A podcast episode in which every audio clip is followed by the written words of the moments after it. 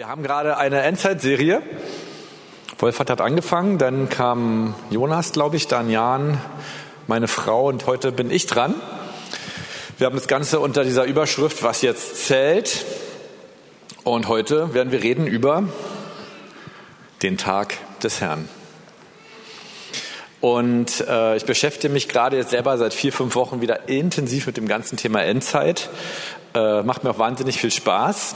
Und hier auch schon mal äh, Werbung zu dieser Sache. Ab Januar werden wir in der Abendbibelschule auch ein Seminar haben, wo wir uns vier Abende nur mit dem Thema Endzeittheorien und so beschäftigen werden. Ähm, ja, kommt alle. Und mir tut es total gut, muss ich sagen, mich mit diesem Thema zu beschäftigen, weil es mich irgendwie ganz neu wieder einnordet. Es gefällt mir, es macht mir Spaß. Und Gott offenbart sich an allen möglichen Stellen wieder ganz neu. Eine dieser Offenbarungen will ich euch erzählen. Und zwar, äh, die meisten von euch oder ja, fast alle werden mich alle zwei Wochen hier nicht sehen im Gottesdienst, weil ich nämlich bei den Kindern oben bin. Und ich war gerade dabei, so, so vorzubereiten. Die Kinder haben schon in der Freispielzeit getobt, es lief Musik. Und eins dieser Lieder, da war ein Text drin und der ließ mich total aufhorchen. Dieser Text war, äh, du bist es wert, dass man dich liebt. Und während diese Passage gesungen wurde, machte es in mir so, ja, Moment mal, Moment mal. Ich will Jesus nicht lieben, weil er es wert ist. Ich will Jesus einfach lieben, weil er Jesus ist. Ich will meine Frau auch nicht nur lieben, weil sie alles toll macht oder gut kocht oder äh, irgendwas, sondern ich will sie einfach lieben, weil sie meine Frau ist. Und so will ich Gott lieben und Jesus lieben, weil er Jesus ist. Er ist unser Retter, er ist unser Heiler, er ist unser Erlöser, er ist der König der Könige, er ist der Herr der Herren. Aber das Einzige, was ich ihm wirklich zurückgeben kann, ganz freiwillig und ganz ehrlich, ist, dass ich ihn nicht für das liebe, was er getan hat, sondern dass ich ihn für das liebe, was er ist. Nämlich einfach Jesus. Und Jesus sucht Menschen, die ihn einfach lieben. Äh, und mit dieser bedingungslosen Liebe gehen wir eigentlich auch in die Ehe rein, im Ehebund. Das ist der Unterschied zwischen einem Bund und einem Vertrag. In einem Vertrag, da stelle ich sicher, dass der andere mir gegenüber auch etwas leistet, weil ich habe ja dafür bezahlt oder so. In einem Ehebund ist es genau andersrum. Ich sage, was ich dem anderen tun werde, bedingungslos. Und so hat Gott sich bedingungslos für uns entschieden. Er hat gesagt, ich will euch lieben, ich will euch Gutes tun. Und er hat uns zuerst geliebt. Deswegen ist er auch so gnädig mit uns. Deswegen kann er über unsere Fehler hinweg schauen, weil er gar keine Bedingung an seine Liebe zu uns stellt. Und trotzdem musste er uns erlösen, weil wir von Gott getrennt waren. Trotzdem werden wir heute über Sünde reden und wir werden sogar über Gericht reden. Aber was ich schon mal klarstellen möchte, Liebe ist eine Entscheidung. Liebe ist eine Entscheidung. Deswegen finde ich diese Passage auch im Ehegelöbnis so schön in guten und in schlechten Zeiten. In guten Zeiten ist es easy zu lieben. Aber wie ist es in den schlechten Zeiten? Das ist auch eine Entscheidung. Vielleicht ist die Entscheidung mehr, aber gerade dann sehen wir dadurch mehr die Liebe. Und in, auch in der Ehe ist es so, dass diese gegenseitige bedingungslose Liebe, das genieße ich so mit meiner Frau, und es ist nicht so, dass wir nicht auch durch Krisen gegangen sind. Aber was mir in diesen Krisen immer massiv geholfen hat, war, keine Bedingung zu stellen, sondern zu sagen, meine Liebe auch meiner Frau gegenüber soll bedingungslos sein. Und das, glaube ich, hat meine Frau auch getroffen, diese Entscheidung. Und es befruchtet uns gegenseitig. Das inspiriert uns gegenseitig. Das ermutigt uns gegenseitig, in dieser Liebe immer tiefer zu wachsen. Und so ist es auch mit Gottes Liebe. Die Liebe Gottes befähigt uns, auch ihn so zu lieben. Wie eine Braut ihren Bräutigam. Und dieses endzeitliche Bild von Braut und Bräutigam, das mag ich deswegen auch so. Deswegen habe ich damit auch angefangen, weil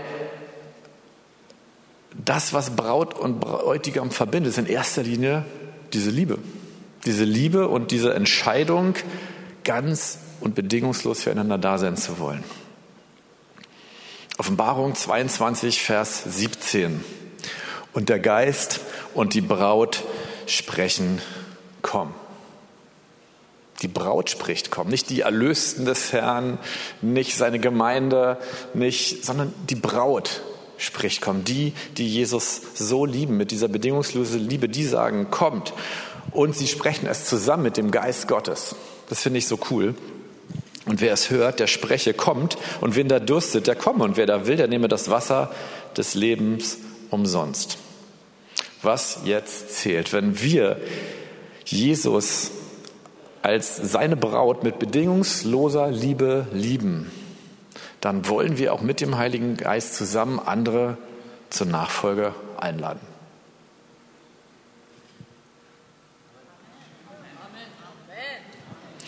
Wenn wir Jesus als seine Braut mit bedingungsloser Liebe lieben, dann wollen wir auch mit dem Heiligen Geist zusammen andere zur Nachfolge einladen.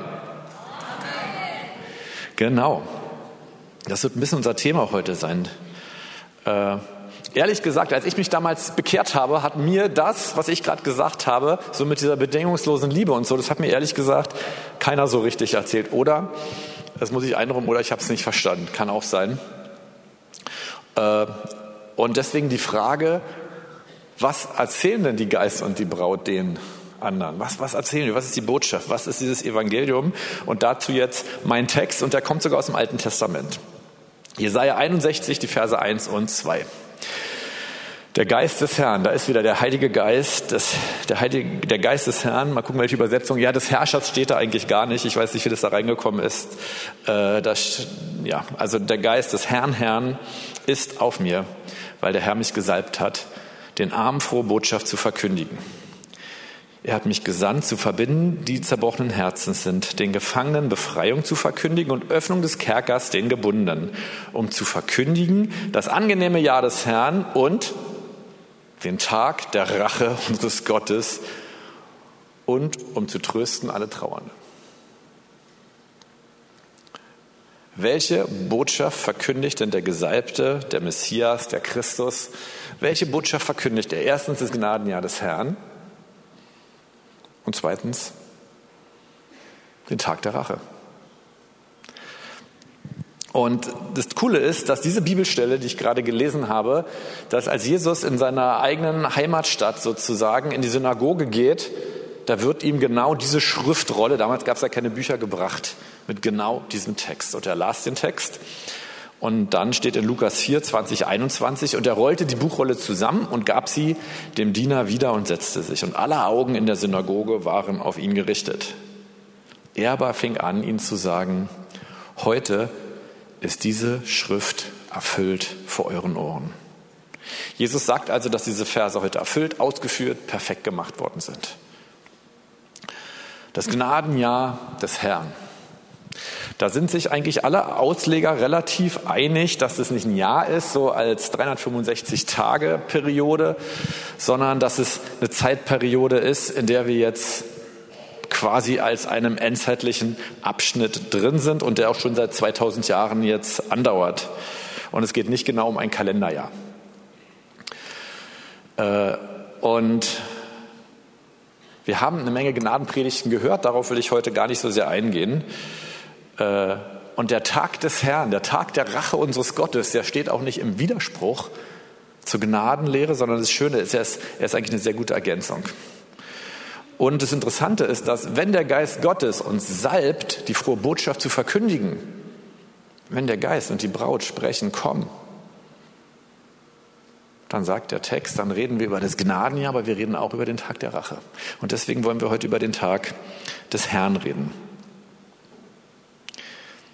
Und auch heute.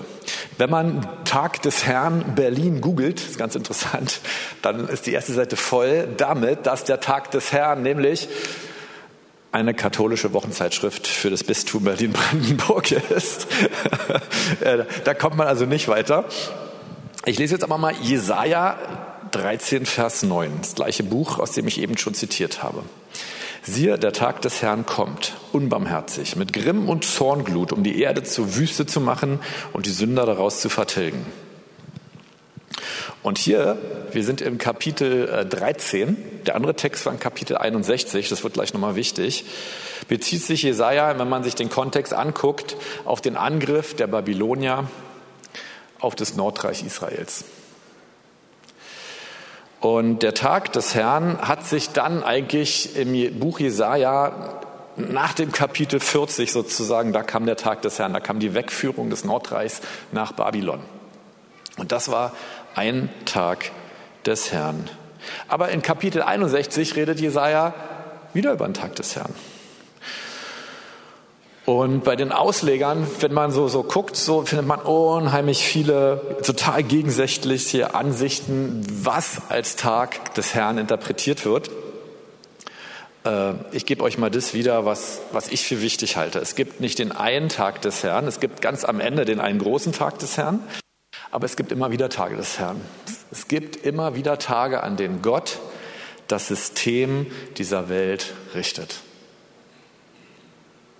Und das System beschreibt Jesaja. Es ist ein System, das Herzen bricht, das Menschen in Gefangenschaft nimmt, äußerlich, ein System, was Kriege führt.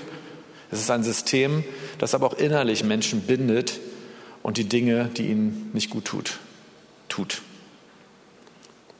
Es ist ein System von Gewalt, von Vorteilnehmen, von Selbstsucht, andere zu richten, Gewalt auszuüben, hat man eben schon. Dieses System, und dieses System wird von Jesus immer wieder gerichtet werden. Ich glaube, dass auch all das, was in der Ukraine passiert, dass Gott dort Gericht bringen wird. Für all das Unrecht, für all das Leid, für all den Tod, was dort getan wird. Warum? Weil die Bibel es sagt. Aber auch in uns. Gott wird auch in uns immer wieder all das richten, was System der Welt ist. Und wenn wir bei Jesaja gucken, bei Jesaja hat Gott nicht die Nation gerichtet, sondern er hat sein eigenes Volk gerichtet, was viel zu tief in diesem System der Welt drin war, was seinen Vorteil gesucht hat, was Gott beschummelt hat. Und wie hat Jesus dieses System der Welt gerichtet? Darauf will ich jetzt eingehen, weil das ist eigentlich auch in diesem Text ein bisschen drin. Und so können wir es auch richten, tatsächlich. Erstens, Jesus hat keine Gewalt ausgeübt. Und wir sollten es auch nicht tun. Wir begegnen diesem System der Welt nicht mit seinen Waffen, sondern mit vollkommen anderen Waffen. Und dieses System der Welt ist ein System, was immer mit Gewalt in einer Exekutive arbeitet. Und damit meine ich nicht nur die Regierung, ich meine dieses ganze System, wie diese gefallene Welt, wenn sie Gott kennt, agiert. Sie muss sich selber schützen. Sie muss sich selber immer wieder beweisen, dass sie stark ist. Und das gilt auch für uns persönlich, das gilt nicht nur für Systeme der Welt. Jesus hat die Gewalt dieses Systems der Welt am Kreuz getragen, indem ihm selber Gewalt getan wurde. Und auch wir, wir gehen die Extrameile. Wir lassen uns ins Gesicht schlagen und geben unseren Mantel, um Jesus zu zitieren.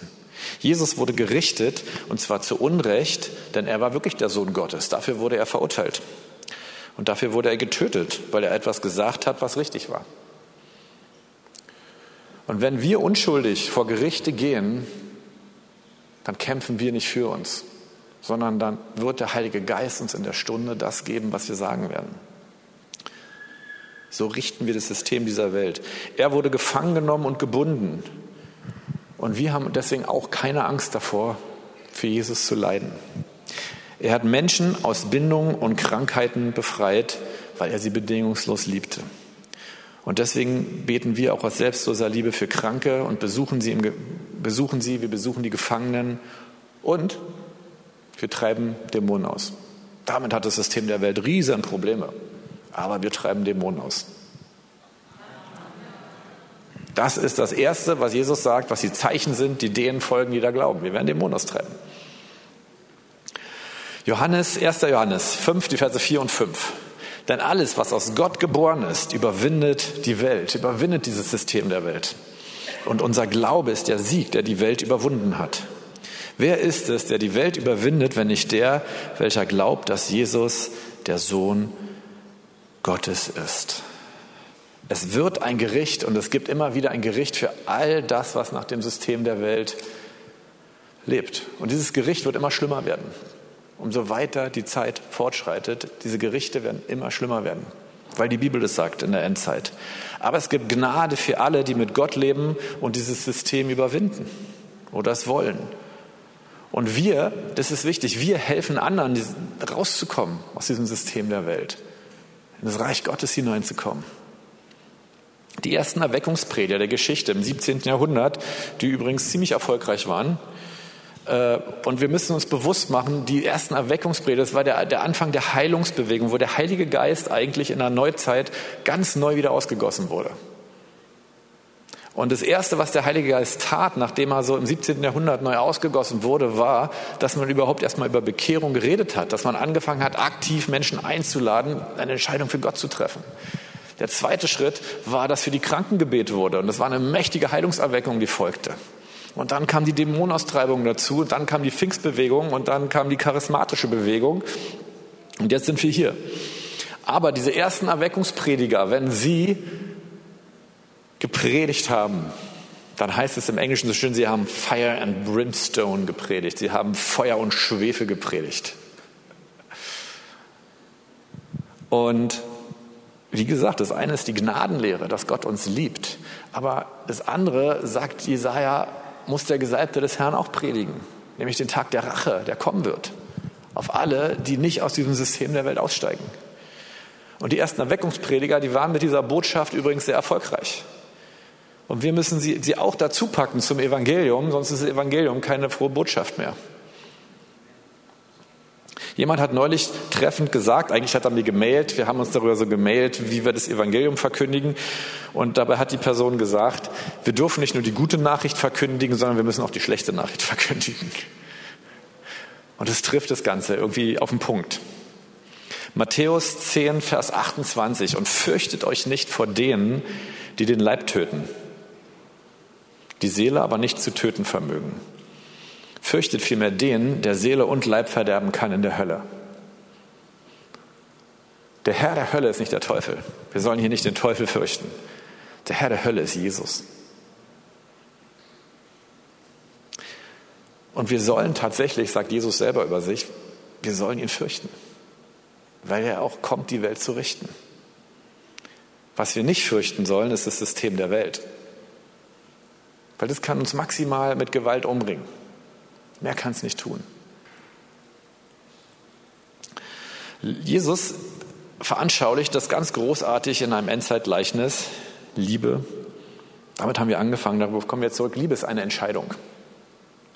Matthäus 25, die Verse 31 bis 36 lese ich hier nur. Dieses Gleichnis ist sehr länglich äh, in eurer Bibel. Ich lese mal hier nur diesen Teil. Wenn aber der Sohn des Menschen in seiner Herrlichkeit kommen wird und alle heiligen Engel mit ihm, dann wird auf dem Thron seiner Herrlichkeit sitzen. Wir reden über den großen Tag des Herrn, über den letzten Tag des Herrn, über das letzte Gericht. Und vor ihm werden alle Heidenvölker versammelt werden. Und er wird sie voneinander scheiden, wie ein Hirte die Schafe von den Böcken scheidet. Und er wird die Schafe zu seiner Rechten stellen und die Böcke zu seiner Linken. Dann wird der König den zu seiner Rechten sagen, kommt her, ihr Gesegneten meines Vaters und erbt das Reich, das euch bereitet ist seit Grundlegung der Welt. Denn ich bin hungrig gewesen, sagt Jesus, und ihr habt mich gespeist. Ich bin durstig gewesen und ihr habt mir zu trinken gegeben. Ich bin ein Fremder gewesen und ihr habt mich beherbergt. Ich bin ohne Kleidung gewesen und ihr habt mich bekleidet. Ich bin krank gewesen und ihr habt mich besucht. Ich bin gefangen gewesen und ihr seid zu mir gekommen. Hier sehen wir, wie diese Menschen das System dieser Welt durchbrechen und in selbstloser Liebe zu Menschen hingegangen sind. Jesus stellt heraus, dass sie mit einer Entscheidung geliebt haben, dass sie praktisch Gutes getan haben. Liebe ist unsere Entscheidung, wohlwollend zu geben, Gutes zu tun, zu helfen, zu schützen. Das ist Liebe. Und Jesus stellt heraus, dass sie das um seines Namens willen getan haben. Und das Interessante in diesem Gleichnis ist, sie sagen, echt, wo denn, Jesus, wo warst du denn da? Und dann sagt Jesus, was ihr einem meiner Geringsten getan habt, das habt ihr mir getan.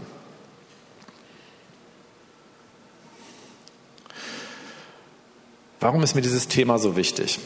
Ich habe vor ungefähr vier Jahren, fünf Jahren habe ich einen Birkmann-Test gemacht. Ja, wer kennt einen Birkmann-Test? Den müsst ihr nicht kennen, das ist so ein Persönlichkeitstest. Äh, Den macht eigentlich jeder irgendwo im Management-Business-Bereich irgendwann. Äh, ich hatte, ich hatte einen Pro-Bono-Test und ich, ich, liebe, ich liebe Coaching und Mentoring und sowas, deswegen habe ich den unheimlich gern gemacht. Und ein Ergebnis war, als festhalten, ja, seid nicht schockiert. Äh, da wurde auch gesagt, mit wie viel Prozent auf einer Skala von 1 bis 100 bin ich Menschen gegenüber intuitiv empathisch. Also einfach, was so automatisch aus mir herauskommt. Äh, das Ergebnis war vier. Das ist sehr niedrig, also wer es nicht verstanden, ist es sehr niedrig. Nur vier Prozent bin ich intuitiv empathisch. Ich habe mich gerade eben noch mit meiner äh, Mist äh, mh, Nichte, danke, nicht unterhalten. Mensch, wir haben uns auch darüber unterhalten, dass ich jedes Mal nicht drauf komme, dass sie meine Nichte ist und aus Versehen Cousine oder irgendwas sage. Und äh, ich habe sie dafür gelobt, weil sie war letzten Sonntag bei uns und wir haben uns super unterhalten. Und dann meinte ich, ja, Mensch, das habe ich in meiner Familie gar nicht so viel. Und dann meinte sie auch so, Mensch, welche Familie? Äh, ihr wisst nicht, wo ich so herkomme. Ich folge seit 30 Jahren Jesus und das war ganz interessant. Neulich hatte ich einen Background-Check bei einer deutschen Behörde.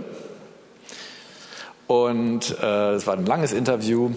Und ich musste so meine ganze Geschichte, auch die meiner Familie erzählen und so die ganzen Beziehungen durchgehen. Und äh, ich hatte sowas tatsächlich schon mal gemacht. Und ich dachte, oh Mann, warum muss ich das jetzt nochmal machen? Und dann dachte ich, naja, wenn ich meine ganze Geschichte erzählen muss, dann kann ich auch wirklich von Jesus erzählen. Und dann habe ich das alles erzählt und dann meinten die Moderatoren äh, am Ende so zu mir, Herr Heinze, wir verstehen gar nicht, nach der Vergangenheit, die Sie hatten, dass sich Ihre Persönlichkeit so entwickelt hat. Und das war nun meine Steilvorlage. Und da habe ich gesagt, wissen Sie was? Äh, Jetzt verstehen Sie, warum ich an Jesus glaube. Weil mir nur Jesus durch seine bedingungslose Liebe für mich mir zeigen konnte, was es heißt, andere bedingungslos zu lieben. Und auch anderen bedingungslos zu vergeben und loszulassen.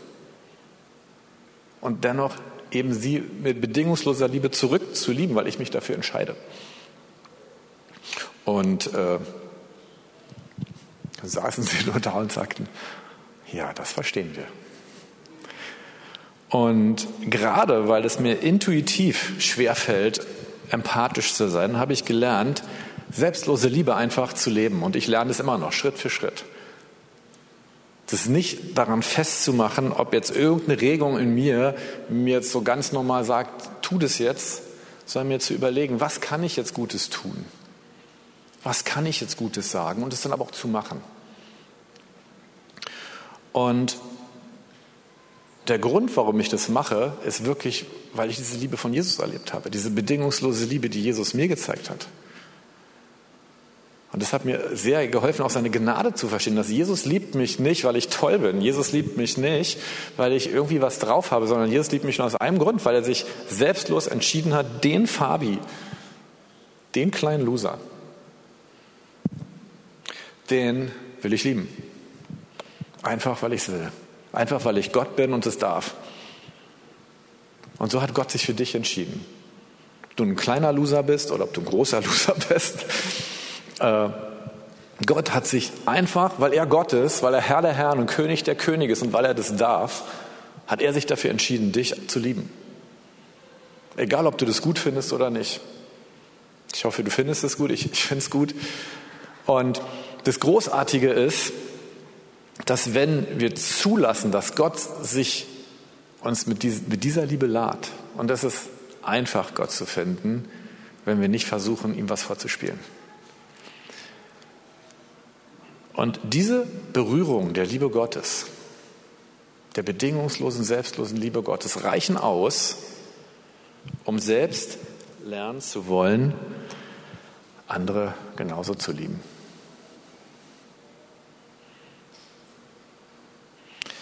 Und meine Lektion, Liebe zu lernen, waren danach Glaubensschritte, die Gott aber immer sofort mit seiner spürbaren Liebe bestätigt hat. Matthäus 24, die Verse 12 und 13, das ist alles in der NZ-Bibelstellen. Und weil die Gesetzlosigkeit überhand nimmt, wird die Liebe in vielen erkalten. Liebst du Jesus, weil er dir einen Benefit gibt? Liebst du Jesus, damit du nicht in die Hölle kommst? Liebst du Jesus, weil er es verlangt, weil er König der Könige ist und ist er nun mal Chef und nun müssen wir ja? Nein. Wir dürfen, wenn wir diese bedingungslose Liebe von Jesus erfahren haben, wir dürfen uns entscheiden, selber so zu lieben. Ihn und auch andere. Und ganz ehrlich, um, um damit du in deinem Seelsorgeprozess abkürzen kannst, ich habe mich entschieden zu sagen, meine Eltern, ich werde sie einfach lieb haben, weil das meine Entscheidung ist. Ist egal, was sie falsch oder richtig gemacht haben. Sie sind zwei Menschen. Und alle Menschen, Eltern machen was falsch übrigens, ja. Und alle Eltern machen auch was richtig. Auch ganz wichtig zu hören. Und ich bin meinen Eltern dankbar, dass sie mich großgezogen haben. Ich bin dankbar für alles, was sie mir gegeben haben. Aber für genau diese Sachen, die alle wissen, die können einem seelsorgerlichen Prozess eine Weile beschäftigen. Ich habe gesagt, ich leiste mir diesen Luxus, ihm bedingungslos zu vergeben. Und ich leiste mir den Luxus, sie bedingungslos zu lieben. Weil ich es möchte. Nicht, weil sie ein Recht darauf haben, nicht, weil ich dafür was zurückkriege.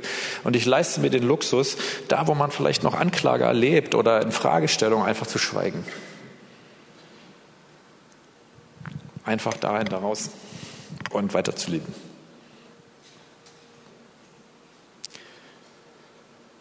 Aber die Liebe wird in vielen erkalten. Das ist, ist etwas, was Jesus über die Gemeinde sagt. Und es ist gut, dass wir eine Gnadenlehre in der Gemeinde haben, dass wir nicht versuchen, etwas zu tun, damit Gott uns liebt, damit dass wir nicht versuchen, etwas zu tun, damit wir Gott gefallen. Das brauchen wir gar nicht. Er liebt uns selbstlos. Aber wir brauchen auch die Lehre über den Tag des Herrn, sodass wir einen Fokus haben, wo wir bedingungslos lieben können, nämlich Gott, der am Kreuz gestorben ist, aber auch die Menschen, die noch in diesem System sind. Denn sie verstehen nicht, wenn wir sie selbstlos lieben, weil dieses ganze System der Welt immer am Ende dafür bezahlen lässt. Und wenn wir selbstlos lieben, ohne was zurückzuhaben, zu, zu fordern. Ich war gerade neulich bei Lidl wieder an der Kasse und hinter mir war eine türkische Mitbürgerin. Und ich hatte diesen Eindruck, ich bezahle jetzt einfach ihren Einkauf. Und ich, ich wollte ganz ehrlich, ich, ich wollte ihr Gutes tun, ich wollte aber auch dieses System der Welt einfach, einfach mal durchbrechen an dieser Stelle. Und ich habe es einfach gemacht, fertig. Ich habe ihr nicht danach von Jesus erzählt. Sie ist nicht auf die Knie gefallen, hat nicht ihr Leben Jesus gegeben. Ist alles nicht passiert.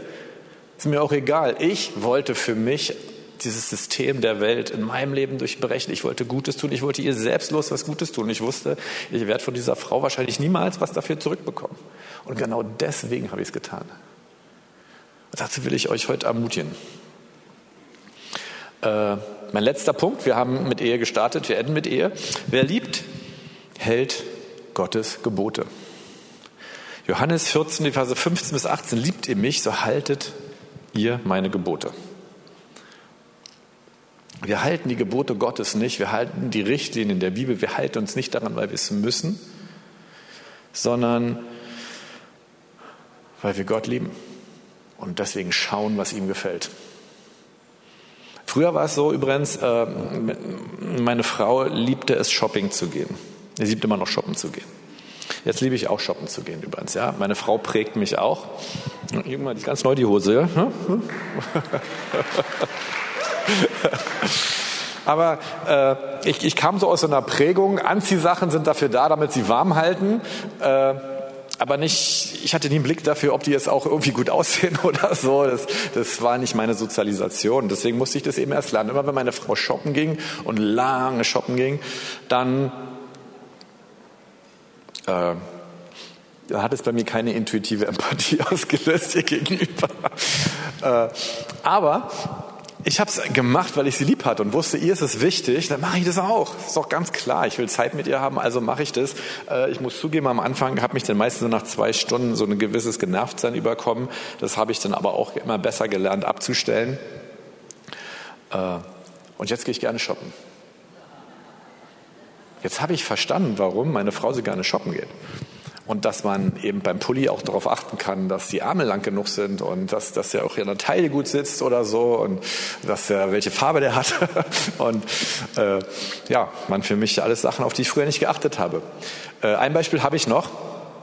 Äh, als ich mit meiner Katrin so, so, ihr wisst schon, ja, so, als ich so alles angebahnt habe, da habe ich sie dann mal zum Essen zu mir nach Hause gegangen. Ich hatte endlich meine neue Wohnung, meine eigene. Und dann habe ich für sie gekocht, ja. Frittierte äh, Tintenfischringe. Und nun hörte ich sie schon die Treppe hochkommen. Ich habe im vierten Stock gewohnt und wollte noch schnell so also romantische Atmosphäre machen, machte die Kerzen an und wollte nur noch am Fenster, ich hatte so eine Innenjalousien aus Alu, wollte die runter machen und auf einmal kam mir diese ganze Jalousie entgegen.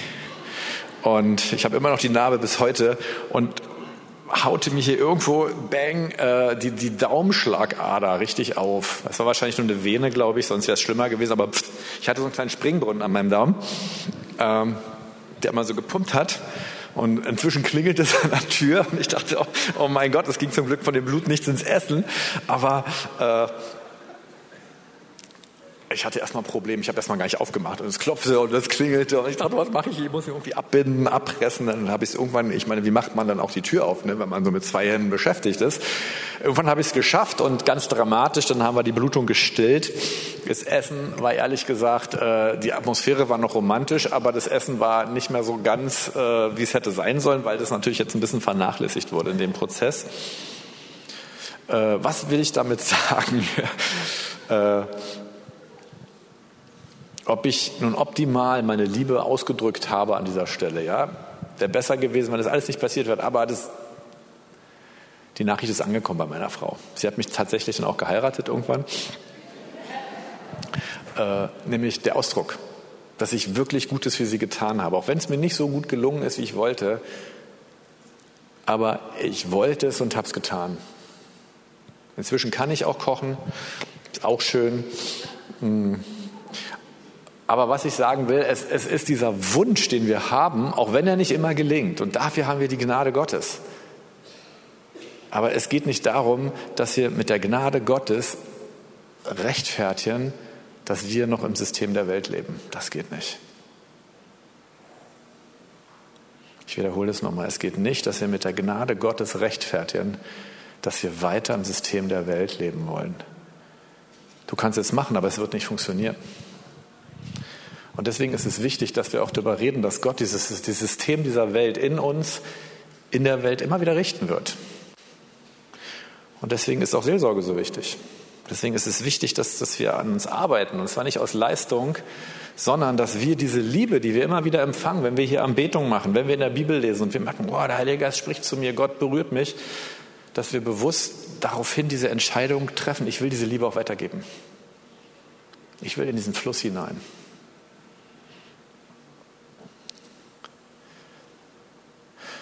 Coole Stelle dazu.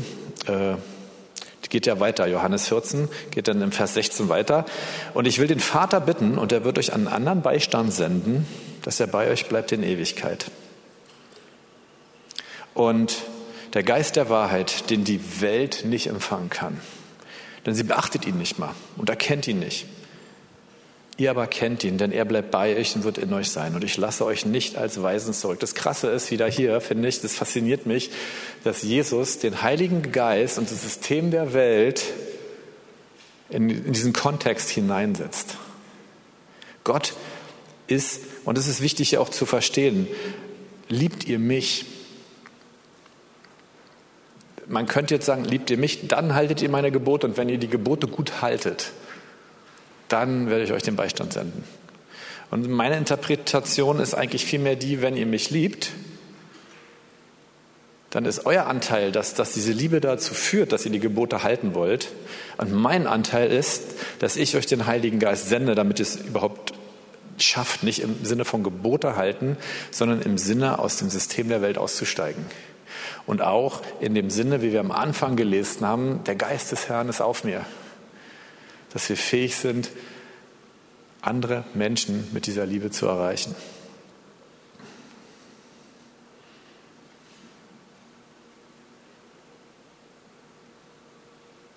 Das Interessante ist, dass das System der Welt, das sagt Jesus hier im Zusammenhang mit dem Heiligen Geist, beachtet es nicht mehr, es versteht es nicht mehr. Wir haben gerade diese Diskussion um, um, um diese, diesen Schriftzug um, um das Berliner Stadtschloss. Ich weiß nicht, wer das von euch mal mitbekommen hat. Und wir haben eine, eine Politikerin, die will jetzt äh, diesen, diesen Schriftzug abhaben. Es ist nicht mal eine Bibelstelle, interessanterweise. Es ist ein Zitat oder es ist etwas, was König Wilhelm IV., glaube ich, dran haben wollte. Und jetzt gibt es diese Diskussion, ja, damit werden ja andere Religionen ausgegrenzt, bla bla bla, und wir müssen diese Bibelstelle abmachen. Ehrlich gesagt, ich finde es cool, dass wir jetzt alle diese Diskussion mitbekommen und die Bibel einfach mal wieder in den Fokus kommt. Und äh, ich bin dafür, dass dieses Zitat oder dieser Mix aus zwei Bibelstellen dranbleibt. Aber was Christian bedeutet, das merkt man auch an dieser Diskussion, wie er das versteht, die Welt nun mal einfach gar nicht. Diese ganze Diskussion, ich habe heute wieder einen Artikel nochmal in der Frankfurter Allgemeinen dazu gelesen, heute Morgen, die verstehen gar nicht, worum es beim Christsein geht. Sie verstehen gar nicht, was unser Abendland eigentlich wirklich geprägt hat dass es nicht eine Religion war, sondern genau diese selbstlose Liebe, mit der Menschen, nachdem sie die Bibel gelesen haben, aufgestanden sind und diese Gesellschaft verändert haben. Was ich sagen will, ist, wenn wir darauf warten, bis wir uns danach fühlen, dass wir Leute ansprechen, dann warten wir eigentlich darauf, dass die Welt uns motiviert, aus ihr auszubrechen. Und das wird nicht passieren. Deswegen sagt Paulus, er muss Geburtswehen leiden. Deswegen sagt, Jesus auch, dass, dass er Geburtswehen leitet. Dieses Ausbrechen aus der Welt, das ist immer ein Prozess, der uns was kostet. Wir können ihn aber leicht gehen, wenn wir die Liebe Gottes erlebt haben. Und ich glaube nicht, dass es da so ein Level gibt oder so ein Metermaß. Bis hierhin musst du die Liebe Gottes erlebt haben und dann schaffst du es. Sondern ich glaube, es ist mehr der Glaubensschritt, den wir gehen, weil wir auch vielleicht nur eine kleine Berührung von der Liebe Gottes haben und mit der sagen, weil ich jetzt Gott erliebt hat, will ich auch eine Entscheidung treffen, irgendwo selbstlos jemanden zu lieben. Um es einfach weiterzugehen, weil Gott, Gott mich bewegt hat. Wenn wir nur ein wenig, das ist schon mein Fazit, wenn wir nur ein wenig die Liebe Gottes erlebt haben, dann können wir aus dem System der Welt ausbrechen, indem wir beginnen, selbstlos zu lieben und anderen zu dienen, die es nicht verdient haben. Zweitens, dieser glorreiche Glaubensschritt führt uns in eine ewige Gemeinschaft mit Jesus, dem Vater und dem Heiligen Geist. Alle, die im System der Welt sind und bleiben, werden gerichtet werden. Immer wieder an den Tagen des Herrn und final am großen Tag des Herrn. Und deswegen wollen wir ihnen davon erzählen, damit sie aus der Welt rauskommen. Das ist eigentlich meine Botschaft. Und deswegen lasst uns heute gemeinsam eine Entscheidung treffen, Gott um seiner selbst willen zu suchen und andere Menschen selbstlos zu lieben. Und ich habe jetzt ein bisschen was gebastelt. Ich habe Levin gefragt, ob er ganz allein auf die Bühne kommt. Und lass uns das jetzt ganz praktisch machen. Lass uns zusammen mit minimaler musikalischer Unterstützung dieses Lied singen, ich liebe dich, Herr. Lass es uns ihm einfach sagen. Und lass uns bewusst machen, dass wir dabei jetzt nicht sagen, Gott, ich brauche noch hier und ich brauche noch da und ich will noch hier und ich will noch da, sondern das ist der größte Luxus, den wir uns in dieser gefallenen Welt, in dieser Endlichkeit leisten, zu sagen, ich schaue nicht auf mich, sondern ich schaue auf ihn. Und zwar nicht nur auf den gekreuzigten und auf den Auferstandenen, sondern ich schaue auf meinen Jesus.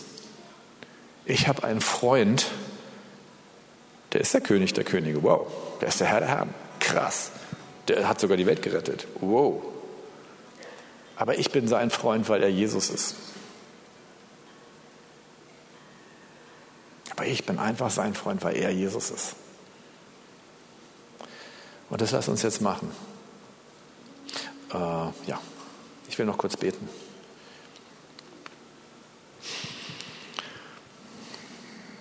Jesus, du sagst, dass wenn der Geist des Herrn auf uns ist, dass wir das Gnadenjahr des Herrn verkündigen, dass wir deine selbstlose Liebe verkündigen, die wirklich da ist. Aber dass wir auch den Tag des Herrn verkündigen sollen. Dass alles eine Konsequenz hat, wo wir im System der Welt leben. Und Jesus, wir brechen nicht aus dem System der Welt aus, indem wir nach seinen Regeln spielen, indem wir es besiegen, sondern wir brechen aus, indem wir eben nach deinen Regeln spielen, indem wir geben, indem wir lieben. indem wir Gnade geben, indem wir vergeben. Und Herr, du sagst, überall, wo dein Evangelium verkündigt wird, werden Zeichen folgen, es werden die Dämonen austreiben. Und so sagen wir im Namen Jesus, dass all das, wo hier Menschen im Raum sind, die durch das System der Welt gebunden sind, dass sie frei sind. Wir beten für all die Menschen, die Knoten im Kopf haben, die, in der Lichtglanz dieser bedingungslosen Liebe und des Evangeliums verdeckt sind, dass sie frei werden. Dafür will ich hier beten, im Namen Jesus. Jesus, du bist König und du bist Herr.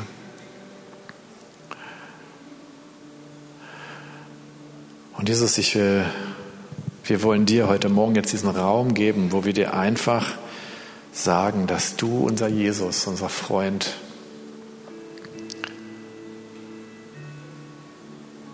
wir wollen dir sagen, Jesus, dass wir der Freund und die Freundin sein wollen, die, die du suchst. Du suchst einfach Menschen, die mit dir Gemeinschaft haben die ihre eigene Schwäche und Endlichkeit überbrücken und in ihrem Respekt vor dem endlichen Gott aber trotzdem wissen, dass sie kommen dürfen, um mit dir als Freund Gemeinschaft zu haben.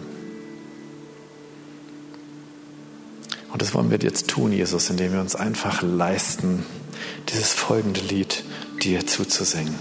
Amen.